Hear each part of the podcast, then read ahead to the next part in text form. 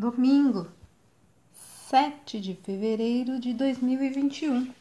A leitura do texto bíblico está no livro de Mateus, capítulo 4, dos versículos 23 até o 25. O tema de hoje é alívio.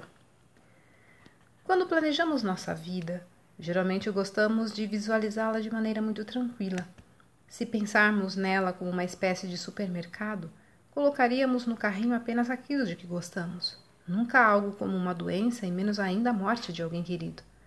Mas sabemos que a nossa vida não é assim.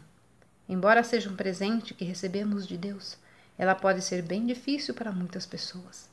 No tempo em que Jesus viveu aqui no mundo, ele vivenciou as lutas, os sofrimentos e os temores do povo.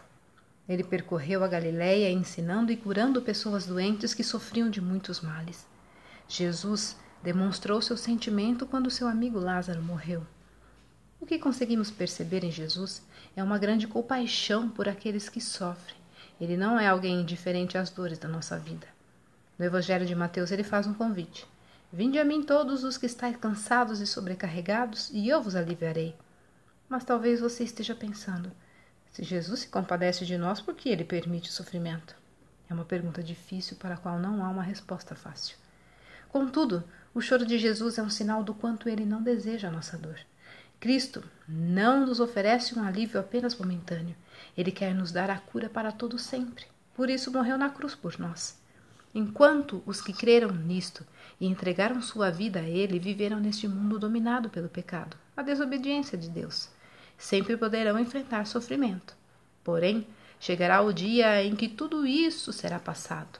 Deus lhe os olhos toda lágrima, e não haverá mais morte, nem pranto, nem lamento, nem dor.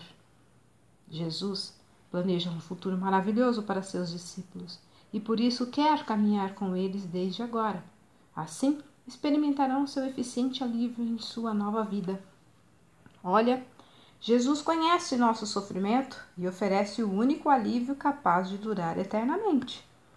Texto retirado do presente diário da Rádio Transmundial, edição 24.